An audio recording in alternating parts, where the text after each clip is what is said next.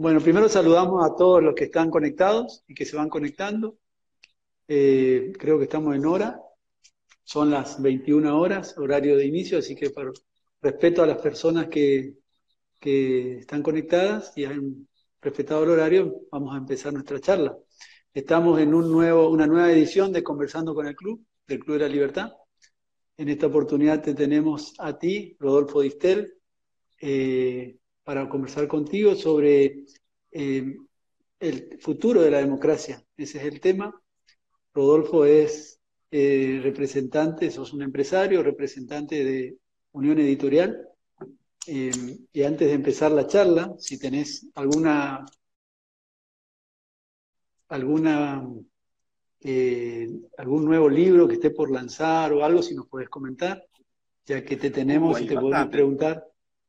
Sí, claro, hay bastante, libros hay muchos, porque justo nos agarró esto en una época donde nosotros estábamos en pleno eh, momento de lanzamientos, entonces estamos en este momento con algunas cosas en marcha, parados, porque, mira, por esta instancia nosotros estamos ya en, eh, la, entrada de lo que era la eh, Expo EFI, donde es un gran evento que abarca toda la parte financiera, y que se desarrolla también en la rural. Iba a ser el 15, 16 de abril.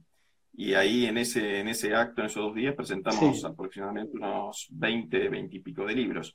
Eh, gran parte nuestros y gran parte novedades. Eh, que después, eh, dos días, dos semanas después, íbamos a volver a trabajarlos en la, en la Feria del Libro. que iba a ser a partir del 28 de, de abril. Todo, todos estos eventos fueron cancelados, obviamente, ¿no? Entonces... Eh, ¿Postergados o, Sí, fueron cancelados, postergados, todavía no sabemos bien, porque también uno de los problemas que vos tenés con este esquema es que eh, todos estamos aprendiendo, ¿no?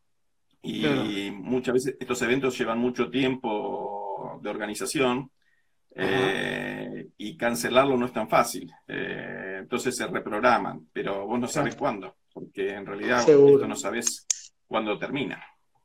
Bueno, Entonces nos agarró con una cantidad, de, una cantidad de eventos y bueno, ahora estamos justamente viendo con algunas organizaciones la forma de llevar todo esto a una plataforma más digitalizada, digamos, para hacer presentaciones eh, de los libros en, este tipo de formatos. y, que los, y, los, y estos libros también lleguen en formato digital, ¿no? Estamos trabajando en eso. Bueno, está bien. Bueno, nos, nos introducimos en el tema del día, el futuro de la democracia, tenemos que conversar sobre ello. Eh, bueno, lindo momento para hablar de eso, ¿no? Están crujiendo todas las democracias conocidas, las que no, las que se dicen democracias y, y no lo son realmente. ¿Qué opinión tenés al respecto? ¿Tiene futuro la democracia? Siendo tan joven la eh, democracia, ¿no? No, bueno, en realidad es un título bastante bastante abarcativo, ¿no? Me, cuando me lo, me lo, planteó Alberto y, la gente del club, eh, fue un desafío bastante interesante, porque también acá se juegan dos partes. Eh, una parte en sí es lo que nosotros entendemos como democracia y, el rol de la política en la democracia, por un lado, y en esta situación, y por el otro lado tenemos eh, lo que nos afecta realmente, que es la, la república el, el, republicanismo, que es, que es realmente lo más, eh, lo más importante, me parece, porque ahí está todo el marco de los derechos y la, y la relación con el Estado, finalmente, que es eh, que finalmente uno de los puntos que tenemos que ver. Hoy por hoy nos encontramos en una situación donde eh, la democracia en sí es una forma de, de gobierno, es una forma electiva muy competitiva, eh, y eso también juega un rol importante en este momento en todos los lugares del mundo, porque gran parte de esos problemas que estamos sopesando en distintos países tienen una directa relación con eh, en qué momento se encuentra el gobernante en su vida electoral en el país. Eh, si tiene que ser reelegido o no tiene que ser reelegido. Y, entonces muchas de las medidas se toman en base a esa, a esa situación. Vos fíjate, Estados Unidos o, España o, el caso de Brasil, son países que, la misma, digamos, son gobiernos que están en su primer mandato y algunos tienen que ser eh, justamente reelegidos próximamente. En el caso de Estados Unidos lo agarró en plena campaña interna de, las, de los partidos políticos. Y, y, el caso de Argentina lo agarró en el, en el comienzo del mandato. Seguro. Entonces, los análisis implican la toma de decisiones que son, en algún caso, no son iguales. Mira el caso de México, que también es un caso interesante, porque México es una democracia que a pesar de sus situaciones, que en los últimos 100 años siempre cumplió sus reglas, digamos, siempre entregó el mandato. Y no hay reelección, que es un caso interesante también. Entonces el presidente que está no se reelige. Y, bueno, esto también da al presidente, en este caso de México en este momento, que está en los comienzos del mandato, también las posibilidades de, tomar decisiones que, que, no tienen que ver mucho con la, lo que en general la gente está pensando que se debe hacer en el fondo, ¿no? Se ve mucho más la posibilidad. Hoy, declaró la emergencia México. Hoy declaró la emergencia. bueno, eso Pero yendo al tema, el caso de Chile, yo creo que el Chile, esta cuestión le ha dado un respiro al presidente Piñera. No, él no sabía si, cómo iba a continuar este año y bueno, hoy se paralizó el país y se, se postergó el tratamiento de la reforma y, y está todo en veremos. Yo creo que él estaba viendo, creo que vence el año que viene, estaba viendo cómo llegar, cómo pasar este año, y yo creo que esto le ha dado un respiro impensado, digamos, cómo, cómo influye de manera diferente con, en todos los países, con los, presidentes. Ese, es el cisne negro, ¿no? Ese es el cisne negro. O sea, apareció un cisne negro en el, en el lago y, y a cada uno lo, ve de distintos de distinto lugares de la costa, uno más cerca, uno más lejos. En el caso de Chile, vos mostrás también es un caso muy, muy interesante, ¿no? Porque eh, imagínate que toda esta reforma que estaba siendo impulsada por los sectores de la izquierda, sobre todo eh, en Chile, va a tener que esperar y porque es imposible llevar adelante en esta situación. Y Chile es uno de los países que realmente tiene una, la mejor posición económica en este momento en, Latinoamérica para poder llevar adelante una crisis de estas características, ¿no? Por varios motivos. Pero también eh, lo que te digo es importante es, observar la posición de liderazgo que tiene cada uno de los gobiernos. Eh, sin este o con este condimento de que tiene que enfrentar una elección en el corto plazo, porque eso del liderazgo es una cosa central y, y, en el caso argentino también es una de las cosas que tenemos que ver y mezclarlo esto con el tema de cómo se defiende la República en esto, porque acá están los derechos de las personas también, por otro lado, de las minorías políticas y de las minorías económicas, eh, de la gente que produce en un país. Vos fíjate que hoy tenemos un problema muy grande en Argentina porque en realidad mucha gente que tiene que producir sí o sí. Si un país que no produce, no puede estar en cuarentena permanente. El gran reclamo que se está produciendo hoy en, en Argentina es sobre este avasallamiento que hay sobre los derechos de, la, de los productores en general de, tener que salir a la calle y en muchos pueblos, eh, por ejemplo, ahora se está produciendo la trilla en, la provincia de Buenos Aires, en el sur de Santa Fe, y hay muchos pueblos que se han cerrado completamente, ¿no? Ayer lo hablábamos con algunas personas, es sorprendente que han puesto, los han tapiado los pueblos, se han cerrado, se han apartado. Aquí, es mucho por el temor también.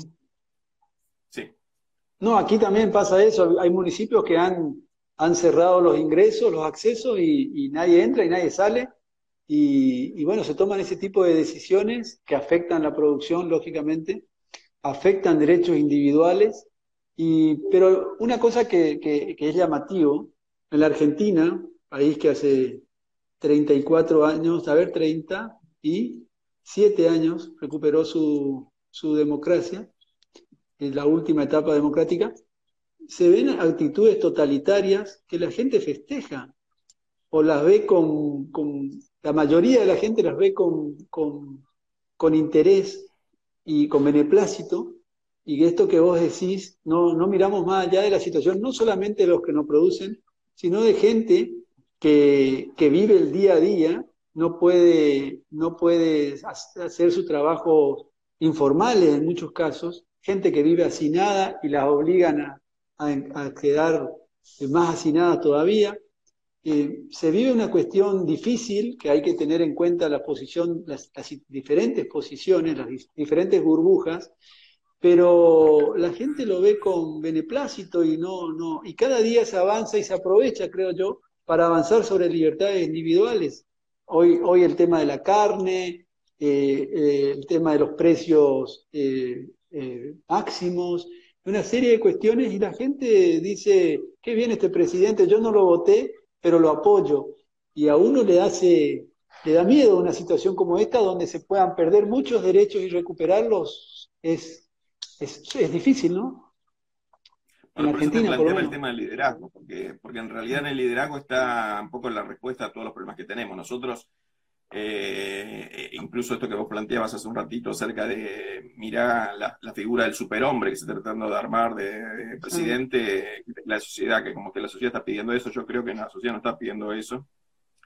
Que también es una posición que si el, líder no tiene claro cuál es el, camino que tiene que, llevar en, esta situación, líder en el sentido propio de tomar las decisiones, porque sí efectivamente tiene un mando, y una de las cosas que estamos viendo es que, eso se está llevando al unicato en el fondo también, ¿no? Porque, por ejemplo, el, Congreso no está funcionando.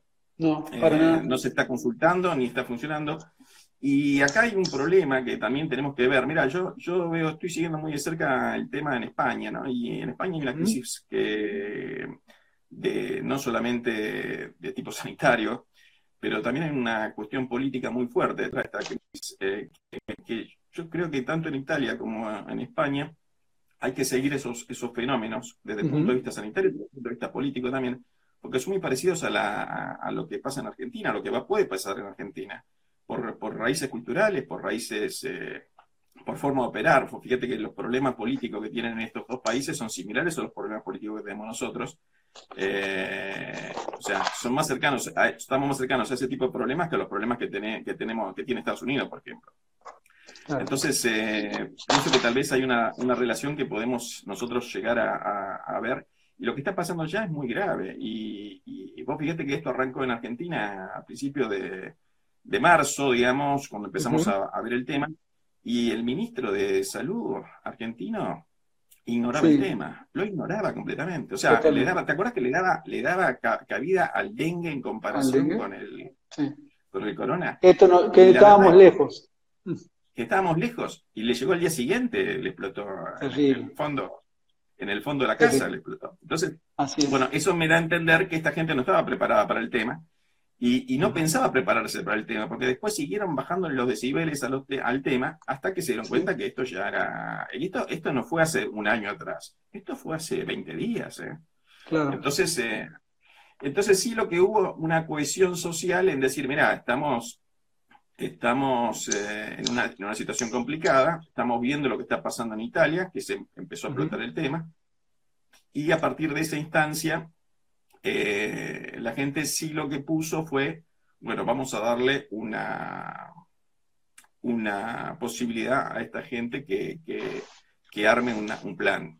Pero me parece que ahí se tomaron dos alternativas. Le gustó mucho el manejo del unicato y con los medios eh, al Poder Ejecutivo no le dio cabida al Congreso, no le dio cabida a la oposición a este tema, sí en el sentido de verse todos juntos, que es una cosa que levantó la imagen del gobierno y levantó la imagen de, algunos, de algunos personajes, pero en el fondo, eh, básicamente a, la reta, porque el resto de los gobernadores lo, desatendieron y los negaron incluso, expropiándole eh, respiradores y equipos de... En, Corrientes, tenía, en Corrientes habían comprado 115 respiradores eh, se intervino la, empresa que los fabrica y mandaron a corriente cinco respiradores.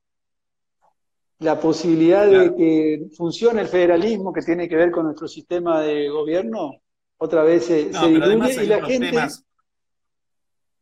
hay otros temas que también, no solamente, no solamente esto, sino matar la iniciativa privada.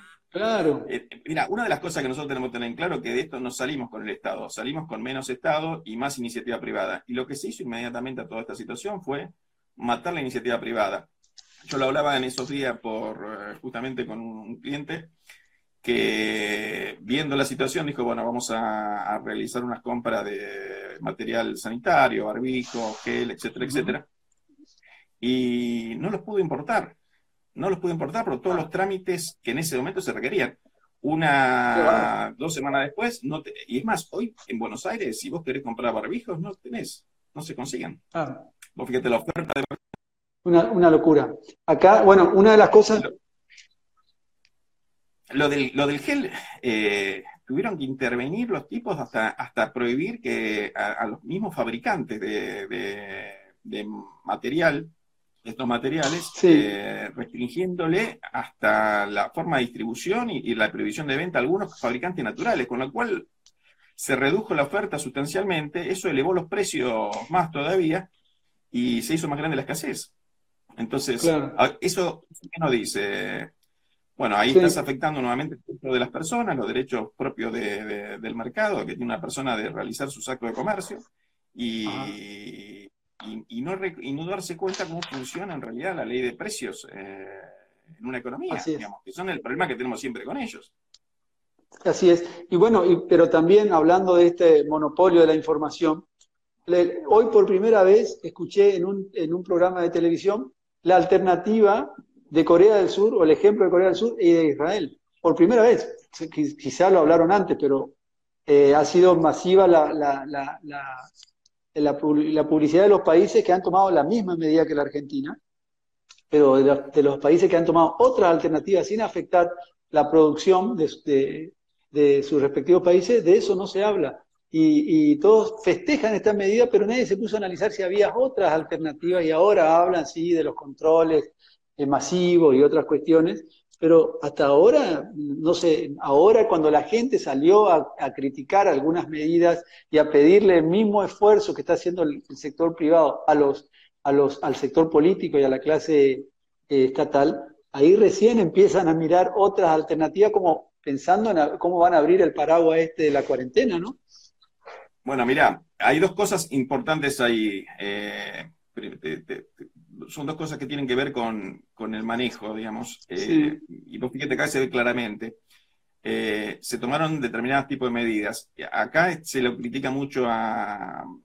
Eh, se critica mucho lo que, lo que pasa en, Francia, lo que pasa en Italia, lo que pasa en, en Estados Unidos mismo ahora.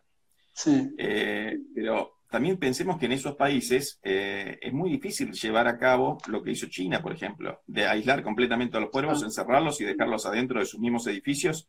Y es más, eh, hay un documental muy bueno que está en, eh, YouTube sobre cómo es la, la, situación en China, en Wuhan justamente, cómo se aisló a esos pueblos, y bueno, fueron casi confinamientos, o sea, vos no podías salir de tu edificio si no tenías un pasaporte que te daba el gobierno. Y, según el color de ese pasaporte podías caminar una o dos cuadras y nada más que eso. Así es. Estamos hablando de un país donde no existe la democracia, tema de nuestra conversación. Eh, exactamente, correcto. Donde, no hay democracia en ese país y donde no hay derechos, o sea, donde no está la república instalada. Entonces no tenés un marco institucional que te respalde. Y por el otro lado tenés eh, lo que pasa en, Francia o en eh, Estados Unidos o en, en Inglaterra, donde los tipos dicen, no podemos cerrar eh, Nueva York. ¿Cómo vamos a cerrar Nueva York? Porque una cuarentena, o sea, ahí está la autorresponsabilidad o la responsabilidad de las personas de comprender cuál es el problema y automarginarse lo más que se puede de la, del contacto social. Entonces, eh, eh, ese es un tema que, por eso también, esto lo marcaba Merkel al principio, de ya en el mes de enero, cuando se hablaba del, del, problema y cómo iba a llegar a toda Alemania, en febrero, Merkel dijo, miren muchachos, el 60-70% de la población se va a enfermar de esto. Lo que nosotros tenemos que ver es que no se enfermen todos juntos. Entonces, ¿qué hizo Alemania? Alemania es un país que tiene una gran cantidad de enfermos, cuando vos ves, pero tiene muy poco índice de mortalidad. Eh, tiene casi la misma cantidad de enfermos que tiene, o 20.000 menos que tiene España, por ejemplo, y tiene 600, 700 muertos, mientras que tiene eh, España tiene 8.000 y pico. Entonces, vos te das cuenta que ahí las medidas que tomó eran, pero ¿qué, es, qué hizo? Eh, preventivamente lo que hizo que le sirvió para poder manejar esta crisis fue justamente darse cuenta dónde estaban los enfermos, testear permanentemente a todas las personas que, están en, condiciones de estar eh, con, el, con el virus y aislar a esas personas puntualmente.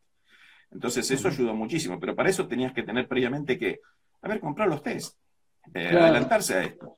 Si nuestro ministro hubiese estado atento a lo que pasaba en el mundo y no pensaba que iba a estar de cuatro años de licencia en el Ministerio de Salud, en enero hubiese comprado test a China. Y posiblemente eh, hoy tiene, test. Hoy en Argentina, yo te digo, los 500 enfermos es una 900, 800 enfermos que tenemos es una risa. Entonces nadie le puede creer a ese Entonces el índice de nuevo que tenés acá. Ahora, si nosotros con todo este estado que van a gloriamos permanentemente, decimos, mira que tenemos los mejores médicos, los mejores esto, los mejores sistemas de investigación y todo ese tipo, no podemos detectar más casos, porque no tenemos los test que son importados, hemos fracasado de nuevo en esta historia, digamos.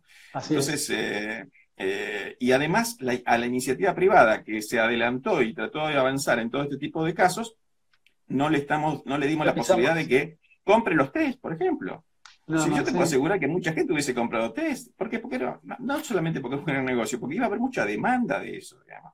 tenés eh, en muchos casos la posibilidad de hacerlo, hoy no lo tenés. Lo que le pasó a algunos eh, gobiernos que compraron eh, equipo médico en su momento, como el caso de este corriente que vos decís, que lo, se adelantaron, lo compraron y se lo quitaron, se lo sacaron y se lo quitaron de nuevo. O sea, Así es. ese es un tema, ¿no es cierto? Claro, y bueno, es parte del fracaso de estos, de, la democracia, que justamente la, pregunta es, ¿cuál es el futuro de la democracia? Con, estos fracasos que llevan al facilismo por ahí, del populismo, a, la gente le gusta los, los, países totalitarios porque se pueden resolver las cuestiones de manera inmediata, violando derechos fundamentales. Pero la gente ve como que es los países populistas, totalitarios, tienen una agilidad mayor que las democracias. Cuando uno vive en democracia, por ahí deja de darse cuenta las bondades de un sistema eh, y, ve con agrado otras, otras cuestiones que le pueden resolver más rápidamente las posiciones o las situaciones como esta de emergencia. Pero es porque no se ha hecho en el transcurso del tiempo lo necesario para cuando pasen estas cosas estar preparado. Eso es uno de, los, de los fracasos de la democracia, ¿no? Sí, bueno, es un fracaso de la gestión, no la democracia. La democracia es un mecanismo de elección, finalmente. O sea, eh, el problema es nuestro. O sea, tenemos, nosotros tenemos que entender finalmente que lo que hablamos recién del liderazgo, lo que hablamos nosotros de ahora acerca de, las malas decisiones, eh, son de las personas que nosotros elegimos. O sea, está claro que nosotros no elegimos a Fernández para o a Macri antes para llevar adelante una situación de esta característica, porque nosotros mismos, como dijimos, es un cisne negro, no lo vimos. Pero sabemos perfectamente cómo es nuestro sistema de salud. Eh, ¿Ok? O sea, eh, yo me imagino que cuando le dijeron a. le mostraron los números, eh, que no hay que ser un experto en, matemáticas para decirle, mira, vamos a tener tantos enfermos por día crónicos y, y de esos y de eso necesitamos tantas camas por, por, día para tener, y nosotros no tenemos ni el, 2% de esas camas, entonces tenés un problema. Eh, el tema es cómo la política después trata, además de todo esto, de sacar rédito político porque necesita justificar un proceso electoral posterior. Entonces, bueno, eh, ahí va, nuestra democracia electoral representativa viene cometiendo, nos venimos equivocando eh, constantemente hace bastantes años y ahí está el tema. Eh, eh, normal, la democracia, el, auge de la revolución industrial hizo que mucha gente pudiera acceder a la educación y a partir de ahí poder participar masivamente en política. Pero ese, ese auge en, una democracia electoral eh, no se ve que, que, lleguen los verdaderos líderes preparados. Hay como, hoy llegan los políticos grises más a esa, a esa al manejo de la cosa pública. Y los resultados están a la vista. Y, ahí es donde nosotros nos preguntamos, el futuro de esta democracia representativa, ¿es, es viable que, en el, o, va a transformarse, va a desaparecer? ¿Cuál es tu perspectiva con respecto a eso? Pienso que, bueno, ahí no es un problema, vuelvo, a decirte, es un problema de lo que, lo que vos planteabas hace un ratito, de la capacidad que tiene la gente de entender qué es lo que en su grado, en su formación, en lo que ha recibido y, buscar gente que piense que puede salir adelante, no solamente en una crisis económica, sino en una crisis como esta que es que tiene que tomar las medidas. Y como vos ves, las medidas que se toman son las de la confiscación, son las del, yo no lo pensé, pero vos lo tenés, yo te lo saco. O sea, no dejarte hacer el acto de comercio a vos porque yo no quiero. Eh, eh, no, te dejo, no te dejo tomar las medidas que vos tenés que tomar dentro de tu empresa para sobrevivir. Eh, y esto pasa por lo que le pasa hoy a Techín, por ejemplo, que tiene que desprenderse de 1.500 personas y no la puede despedir, como también de la persona que está y tiene su, su, su kiosco en la esquina de tu casa que, que lo, tiene cerrado, no lo puede abrir y, cómo hace para pagar las cuentas. Entonces yo quiero abrir, dice el tipo, y bueno, no importa si no viene nadie, yo no sé si viene alguien o no viene nadie, pero hoy no, eh, ayer hablaba con una persona y dice, bueno, y la peluquería, yo me quiero, eh, me quiero, quiero ir a la peluquería, me dice, ¿y cómo hago? Y no hay peluquerías. Entonces, ¿y el peluquero cómo hace para sobrevivir? ¿Qué, le vamos a dar un subsidio a cada, a cada persona? O sea, tienen que arrodillarse nuevamente ante, ante el Estado para recibir un subsidio y comer de nuevo. O sea, hay son, una son regresiones de, la democracia. formativo que tiene cada uno, digamos. Eh, Hola, se cortó.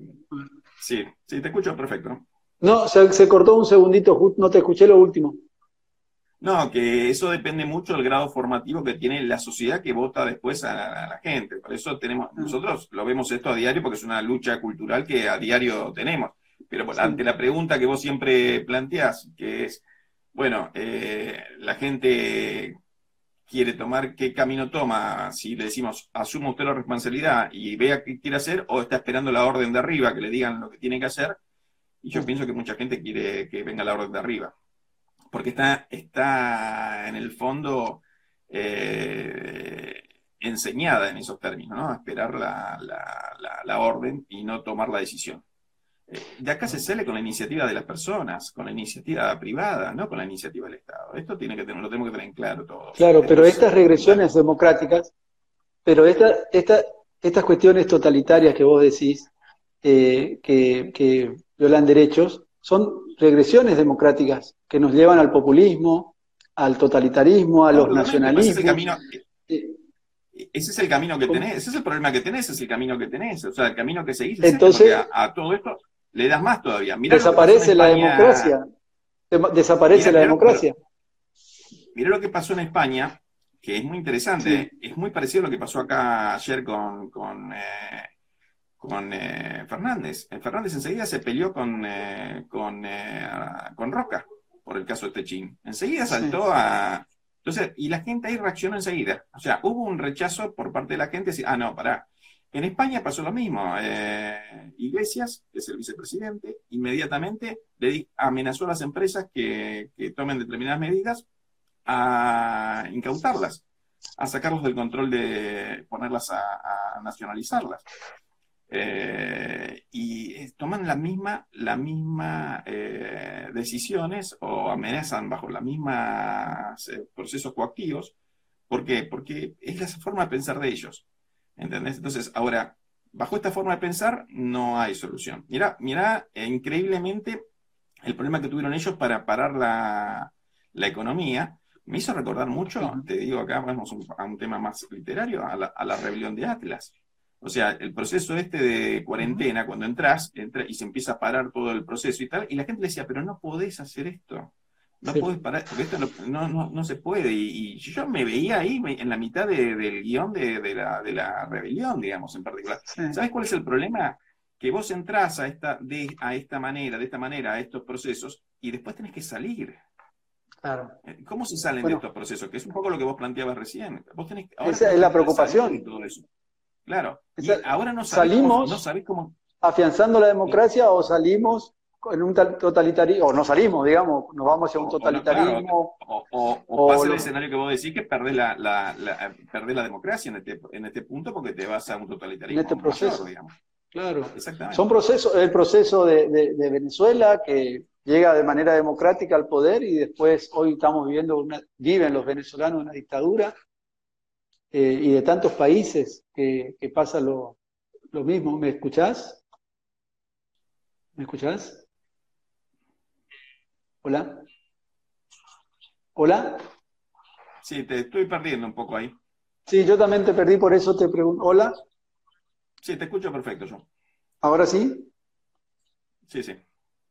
Está. Bueno, ese es el problema de la democracia, hablábamos representativa, de las malas elecciones durante muchos periodos y hoy estamos ante un Dios al que queremos endiosar, felicitándolo de las medidas eh, totalitarias, fascistas que están tomando. Eh, yo veo ahí, y después la cuestión de, los, de, la, de la corrupción, la cuestión de, de la, crisis de los partidos políticos, eh, la cuestión de, la, de las elecciones periódicas, de las reelecciones, todo eso afecta al sistema democrático y llega un momento del hastío. Lo veíamos ayer con el cacerolazo, es decir, hacer el sacrificio de la parte del sector privado y el sector público, gracias por, gracias por todo el esfuerzo que están haciendo, digamos eso un poco, y hay una reacción. Esa reacción nos puede llevar a un, a un camino sin retorno. De esta democracia representativa. Entonces ahí te pregunto, eh, ¿pueden haber elementos o formas nuevas de llevar adelante la democracia o o de modificarla. El otro día leía algo sobre, sobre el blockchain como una posibilidad de ir dejando la democracia representativa, que nuestra constitución lo establece. Nadie gobierna ni delibera sino a través de sus representantes, eso está establecido, pero cada vez se gobierna menos a través de los representantes. Hoy el Congreso no, no funciona y los, los decretos de necesidad y urgencia salen por todos lados y la gente los aplaude. Y, estamos todos eh, prisioneros de esa situación. Eh, ¿Crees que hay alguna posibilidad que la democracia representativa como la conocemos vaya buscando hacia otro tipo de, democracia? ¿Es imposible, lo es? la verdad que es muy complejo el tema porque aparte de esto, eh, estos son producto de, muchos años, de una evolución cultural que vos tenés que hacer. O sea, en realidad nosotros estamos en un proceso inverso, estamos en una involución cultural. Nosotros venimos a ser uno de los países más ricos del mundo hace 100 años atrás a ser hoy uno de los más pobres del mundo, ¿no es cierto? lo peor es todavía que tenés que corregir esta parte. Yo siempre con Javier, cada vez que hablamos siempre planteamos este, este, este tema de este es el paradigma argentino en el fondo, ¿no? O sea, cuando te preguntan cómo, qué ejemplo tenés que tener del mundo que haya salido bien de abajo y llegar arriba, eh, y siempre. Alemania, mira la recuperación de Japón, y él te dice siempre Argentina. Mira Argentina donde llegó. Eh, no era nada y llegó acá y ahora, pero nosotros hicimos un camino inverso también muy fuerte que nos llevó casi al, al inicio. Y, mm, y hoy tenemos un poco que, recuperar, por eso la batalla cultural es muy fuerte en este tema y, está en, bueno, en hacer este tipo de cosas que están haciendo ustedes con un esfuerzo muy grande. El club se ha puesto, por ejemplo, la, eh, no solamente en estas videoconferencias, sino en los últimos años en, realizar eventos y en un, en, un, ámbito regional han desarrollado una política cultural muy fuerte para que la gente comprenda finalmente. Lo que tenemos que entender es esto, comprender y las, las personas que están escuchando acá tienen que entender que eso lo tienen que se lo tienen que explicar a los demás también, porque esto es un proceso que eh, o, lo cambiamos todos, digamos, de a uno, porque es un proceso individual, es un proceso que cada uno eh, eh, va a tener que interiorizarse y al mismo tiempo después entender que también es importante que la gente lo exprese eso en las urnas. Pues si no tenemos gente, la cosa no va a cambiar. O sea, acá tenemos un problema de cómo se toman las decisiones, pero por una forma de pensamiento que ya está instalada y que esa forma de pensamiento la llevamos nosotros al gobierno, porque de alguna u otra manera todos votamos, vos, votaste, yo voté, todos votamos, entonces estamos en, esta, en este juego, en este juego es así, es el juego que cuando vos tenés dirigentes que tienen este, esta forma de, pensar, esta forma de actuar, que no temen en, avasallar los derechos de los demás, eh, bueno, nosotros nos hicimos, nos hicimos eh, ricos en el mundo hace 100 años atrás, por el marco institucional que planteamos. Y es lo que estamos violando permanentemente en los últimos 100 años, que nos ha llevado justamente a ocupar hoy los últimos lugares. ¿Se puede cambiar? Se puede cambiar, obviamente. Pero depende de nosotros, no depende del Estado, justamente. Tenemos que, mira, hay una gran oportunidad, como en todo caso, o profundizarse el camino para un lado o poder revertir el camino, porque esto la gente lo va a tener que, lo va a comprender por las buenas o por las malas, eh, porque crisis va a haber, o sea, nosotros estamos peleando otra batalla, eh, que es la que peleamos hace ya 20, 25 años, la batalla del déficit presupuestario, del, de la lucha contra el capital que desarrolla el peronismo y el populismo en Argentina. Y acá el populismo no, solamente es el peronismo, sino que también es el radicalismo y los partidos conservadores de, todo el país, digamos. Ya ni, ni son, ni son lo que nosotros planteamos permanentemente los socialistas, porque los socialistas en el fondo no, no, se llaman socialistas, eh, se llaman partidos conservadores, ¿eh? el, partido peronista en sí, en general. Entonces, pero, pero es que tampoco la gente ve la salida por el otro lado por el problema cultural que le han enseñado y le han impregnado en las escuelas argentinas y, han aprendido. Y es solamente un pequeño grupo de gente que ha podido salir de ese, de ese, de ese esquema de vasallaje cultural. Y bueno, es el desafío. Si nosotros queremos ser distintos, por eso siempre digo, eh, cuando escuchamos una opinión en los medios, eh, pasémosla por el tamiz, porque todos los periodistas están filtrados con esos ojos, esos anteojos colorados que tienen todos. Entonces, tenemos que, eh, nuestra misión es permanentemente decodificar eso y ver qué tanto nos alejamos de Alberdi ¿eh? Eh, y qué opinión tienen esas personas de Alberdi en particular. Entonces, digo Alberdi porque tal vez es el más representativo del marco institucional de nuestra revolución de nuestra constitución del 53. Entonces, a partir de ahí es una, forma de pensar y ustedes en Corrientes tienen una, misión central, porque Corrientes históricamente fue una, provincia que luchó por la libertad permanentemente, ¿no es cierto? O, por ejemplo... Mira, hoy... Sí. ¿Mm? No, te, iba a hacer un comentario justamente acá de Corrientes. Hoy estamos eh, celebrando o, conmemorando un nuevo aniversario de la batalla de Pago Largo. La batalla de Pago Largo, que es la primer, el primer levantamiento contra, contra Rosas, el 31 de marzo de 1839 se, se, dio la batalla de Pago Largo, donde las fuerzas correntinas fueron diezmadas. Eh, pasaron a la Quintina más de 800 soldados. Corriente tuvo 2.000 bajas. Eh, mataron al gobernador Verón de Astrada en el, en el 39 y en el, en el, 41 volvimos a levantarnos contra Rosas triunfando en la batalla de Caguazú. Si conocemos de estas luchas eh, heroicas por la libertad. Y de Corrientes, bueno, nosotros con nuestro granito de arena sin, sin eh, arriesgar el pellejo hoy, pero estamos poniendo lo mejor de nosotros para que eso, por lo menos que nuestras ideas se escuchen. Esa es un poco nuestra cuestión. No te quiero demorar más. Mi última. No, te quiero, te quiero, agregar una cosita más que es importante para no ser muy negativo en el mensaje, porque sí hay una cosa que, eso te iba a preguntar. dentro de, ¿Cuál es tu, cuestión sobre la democracia? ¿Crees que es el camino que nos va a llevar a, superar esta, esta cuestión? Porque no hay otro sistema mejor. Lo decía Churchill, ¿no? Es el camino. Es, el, camino. es el regla, la regla de juego están marcadas en ese camino. Después, si lo queremos cambiar, si vos me preguntás si, si el mejor sistema es este, hay entramos en una discusión que es otra discusión. Eh, lo que nosotros tenemos que es paliar esta situación porque no, vamos a llegar a, modificar eso y seguramente si planteamos una elección para hacer eso vamos a perder popularidad y va a ser peor la decisión. Entonces, lo que sí es muy importante que es, el trabajo de todos.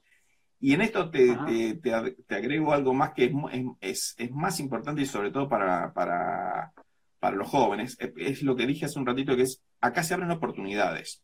Desde el punto de vista político, para las organizaciones que estamos trabajando políticamente, siempre es importante tener en cuenta de mantener esta batalla cultural y plantear las disidencias con las decisiones que se toman en el eje central. A ver, si estamos de acuerdo o no estamos de acuerdo y cómo afectan los derechos de las personas, porque nosotros tenemos que defender los derechos de las personas, el marco institucional y republicano. Este es el tema central. La democracia es un sistema electoral, digamos. Entonces, pero para modificar el sistema electoral, para tener más peso, tenemos que convencer a más gente de que lo que nosotros decimos funciona y funciona mejor. ¿eh? Entonces, este es el momento de plantear estas cosas. y la gente tiene que estar abierta mentalmente para eso. Pero hay otro tema importantísimo en este esquema que es lo que planteamos al principio, es que es cuando empezamos la charla, que es un gran momento para reinventarse. Porque también esto tiene un marco distinto. Eh, ustedes, por ejemplo, con este tipo de acciones se reinventaron, porque si yo te decía hace, no te digo mucho más que en diciembre o en noviembre, cuando nos vimos la última vez, Caíto, hagamos unas conferencias por Instagram. Y decía, pero ni loco, me ibas a decir, ni loco. Eso no lo vamos a hacer nunca, porque la gente no se prende a ese tipo de cosas. Y vos fíjate que si, sinceramente, hoy están haciendo casi una conferencia de estas por día o dos por día, porque estoy viendo el programa que tienen ustedes y es tremendo. Estamos teniendo dos por día. Es un trabajo enorme y lo están haciendo con mucho éxito, porque si no, no lo harían. Entonces, eh, entonces, sin lugar a dudas, es el momento de reinventarse.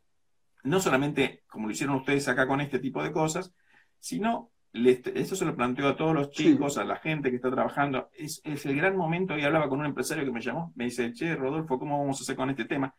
Y le digo, no te vuelvas loco con estas cosas, vos tenés que pensar la forma que podés cambiar eh, tu negocio, tenés que hacerlo de nuevo de otra manera distinta, por lo menos esto te va a ayudar a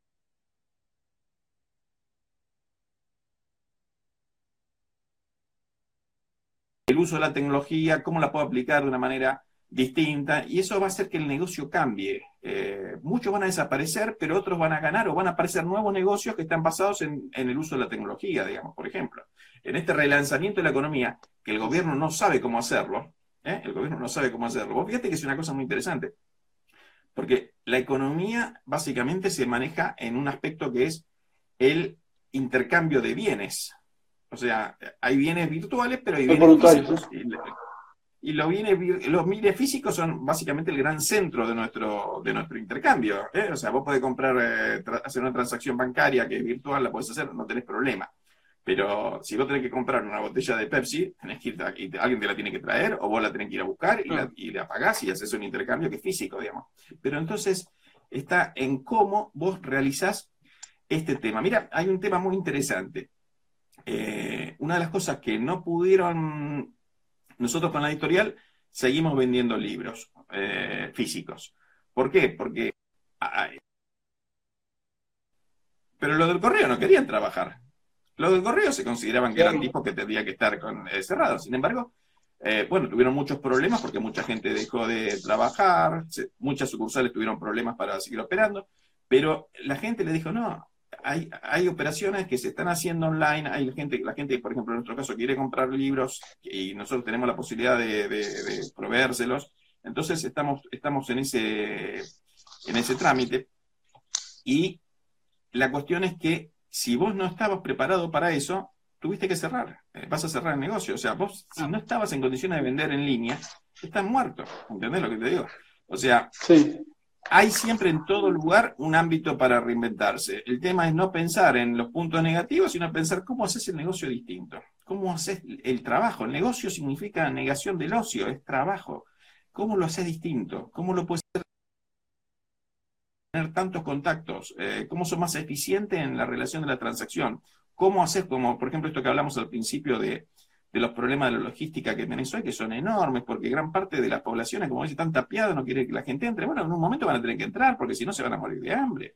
O sea, nadie vive encerrado en su casa. Bueno, ese es el momento que la Argentina tiene que pensar y nosotros tenemos que ayudar a pensar ese tipo de cosas. ¿Cómo reinventamos una economía para vivir en los tiempos del, del, cólera, iba a decir, del, corona?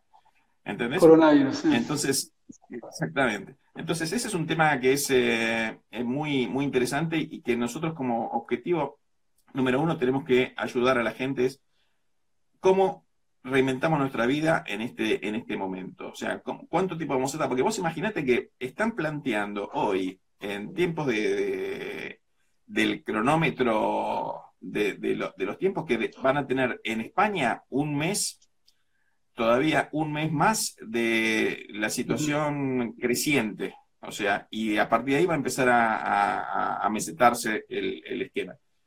Nosotros estamos 45 días detrás de España en, los datos. 45 días detrás de España. Imagínate que tenemos 45 días más un mes más.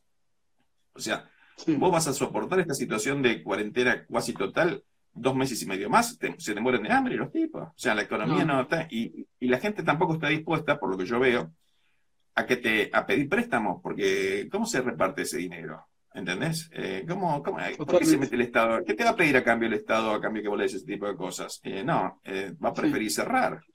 Bueno, acá hay otro tema importante que tenemos que nosotros valorizar en todo este esquema, Aito, que es el tema mm. de el ahorro. El ahorro que fue durante los últimos años fue eh, atacado duramente por los políticos keynesianos que aplicamos en este país. O sea, el ahorro para los keynesianos es, algo malo, y esto lo tenemos que tener en cuenta. ¿Cómo lo atacan los keynesianos al ahorro? Con impuestos. obligándote a gastar cosas que vos no querés gastar. Entonces, eh, ahora, para, para esto es importante el ahorro, para atravesar estas situaciones. Entonces, las economías que tienen ahorro son las economías que van a poder sobrevivir. ¿Por qué un empresario decide echar a unas personas o, reducir una, línea de, producción o hacer tal cosa? Porque no te dejan producir. Porque no, es que lo quiera hacer, sino que porque no puede producir, no lo dejan producir. Entonces, y entonces tiene que dejar. No es porque quiera el empresario, sino porque no lo dejan. Entonces, como no lo dejan, el tipo dice, bueno, cierro esto y se acabó la historia, no hay más. Y ahí interviene de nuevo el Estado y dice, no, no, puedes echar a la gente. No puedes. ¿Entendés lo que te digo? ¿Entendés? Bueno, eh, pero totalmente. y, en el fondo, en el fondo el empresario no lo hace esto porque quiere, porque el, empresario es un, análisis, dice, ¿cuánto tiempo tengo, que durar yo con esta situación? ¿Cuánto tiempo tengo? Y tengo los recursos atrás, no tengo problema. El empresario no tiene problema en gastar los recursos, porque sabe que lo que está haciendo es bueno y lo va, y lo, va a vender después en el futuro. Pero lo que no tiene claro es cómo es lo que se le critica al gobierno. No es que vos podés alargar, por eso hay una situación ahí muy, muy importante en el tema de la cuarentena. Es Flaco, decime cómo va a venir, decime cómo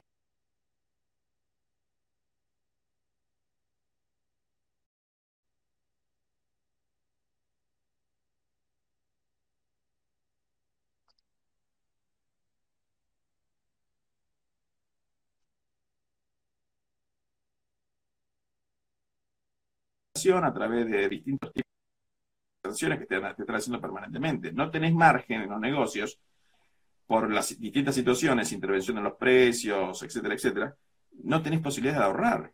Eh, este es un problema, porque la economía argentina no se basa, uno de los problemas que tiene la economía argentina es que no ahorra, no alcanza a ahorrar. Entonces, ¿por qué? Porque no es productiva.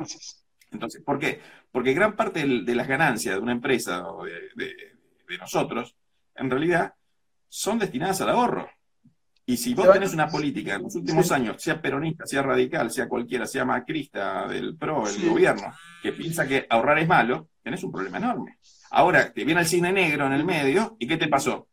No podés vivir. ¿Por qué? Porque no tenés el ahorro. Vas a la heladera y no tenés nada. ¿Entendés lo que te digo? Sí, y cuando, tenés, cuando tenés ahorro, te sacan con impuestos. Te confiscan. bueno, pero, pero por eso no hay ahorro. Pero si vos no tuvieses una política tan dura, digamos, de impuestos que la gente pueda ahorrar, ¿qué hace? Y bueno, viene el mal, tiempo y tiene la heladera llena y puede esperar un tiempo más, ¿ok? Y esto va a todo nivel, al empresario, a, la, persona que está en la casa, que también es un empresario, porque todos somos empresarios. Esa es una cosa importante que uno tiene que tener presente también. todos somos empresarios. Eh, el empresario no es el concepto este que nos, quieren vender permanentemente. Cada uno de nosotros somos empresarios en nuestra vida. Todos somos empresarios. Y, vivimos bajo las mismas reglas todos, exactamente, no hay reglas distintas. Entonces, hoy una de las cosas que nosotros tenemos que, que la gente tiene que comprender, los que no lo entienden realmente, es entender la importancia del ahorro. ¿eh? Eh, para esto sirven los ahorros. Aparte que para otras cosas, para esto sirven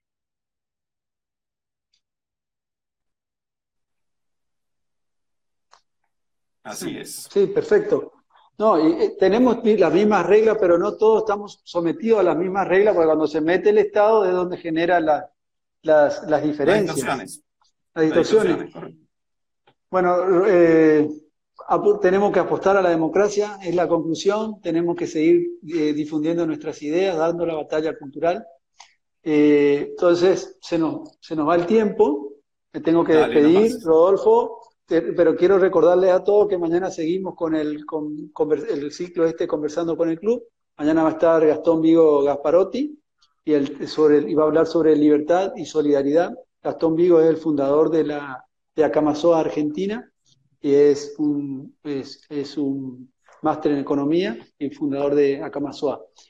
Eh, escritor también es Gastón Vigo. Así que, Rodolfo. Ahora, Ahora, sacamos, ahora vamos a sacar un libro, un libro nuevo de él. Calculo que para el segundo semestre vamos a tener justamente un libro que cuenta el proyecto de Akamazoa. Pero pregúntaselo a él ah, mañana y. Sí, sí, así que ya lo vamos a tener seguramente para, para presentarlo en la, en la próxima tanda de, libros que vamos a presentar en, línea.